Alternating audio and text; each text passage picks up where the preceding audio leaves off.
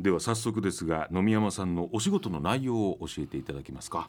あの仕事内容はあの、はい。味の表紙楼の会長として会社運営を、はい。まあ、見守っってていいるようなあーところですかね。でその後の表紙楼ファーム。ファームはですね、えー味の表紙楼のお農業部門として、ん。えー20年前から、ほえーみんなであの有機農法で、えーお米を作り始めてですね、農地を取得しようっていう時に、農業生産法人ということで、えー表紙楼ファームというのを立ち上げまして、そしてそれであの土地を購入してですね、本格的にもう米をやっていこうと。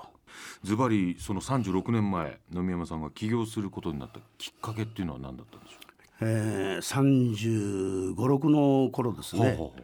えーまあ、妻子と、はいそれと母親をこう一緒に、えーおりましたんで、はい。えーまあ、サラリーだけだとですね、はい。長いことやっていけるかなっていう逆に。もう、はい、ほうもっとあの稼ぎのいいね、はいはい。えー独立した方がいいんじゃないかとうん。思ってですね。もう一つはあの私あの勤めてる会社の中で、はい。こういうことをやったらいいんじゃないかとか、はいまあ、ああいうやり方をしたらもっとうまくいくんじゃないかとか、その2つで独立を決めてですね、はい。えーやり始めました。来週はどんなお話を伺えるんでしょうか？お楽しみに